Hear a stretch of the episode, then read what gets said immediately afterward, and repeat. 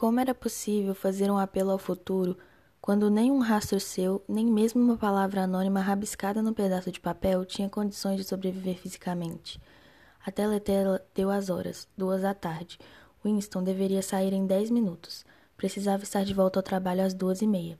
Curiosamente, o anúncio das horas pareceu dar-lhe novo ânimo. Era um fantasma solitário afirmando uma verdade de que ninguém jamais ouviria falar. Só que, enquanto afirmasse, de alguma maneira obscura, a continuidade não se romperia. Não era fazendo-se ouvir, mas mantendo a sanidade mental que a pessoa transmitia à sua herança humana. Voltou para a mesa, molhou a pena da caneta e escreveu: Ao futuro ou ao passado, a um tempo em que o pensamento seja livre, em que os homens sejam diferentes uns dos outros, em que não vivam sós.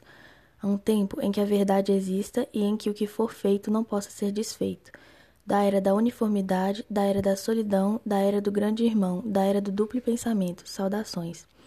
Ele já, já estava morto, refletiu. Parecia-lhe que só agora, quando começava a ser capaz de formular seus pensamentos, dera o passo decisivo. As consequências de toda ação estão contidas na própria ação, escreveu.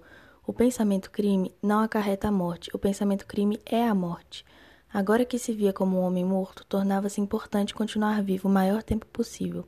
Dois dedos de sua mão direita estavam sujos de tinta. Era exatamente o tipo de detalhe que não podia entregar uma pessoa, algum fanático encherido no ministério, uma mulher, talvez, alguém como uma mulher de cabelo ruivo ou a moça de cabelo preto do departamento de ficção. Podia ficar intrigado e começar a se perguntar por que ele havia passado o intervalo do almoço escrevendo, por que teria usado uma caneta antiquada, o que teria escrito e depois soltar alguma insinuação no local adequado.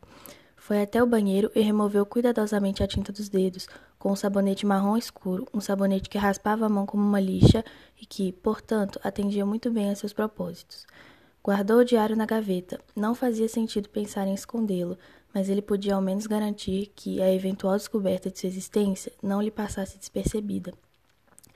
Um fio de cabelo atravessado na extremidade das páginas era óbvio demais, com a ponta do dedo, recolheu um grãozinho identificável de poeira esbranquiçada e o depositou num canto da capa, de onde certamente cairia se alguém mexesse no caderno.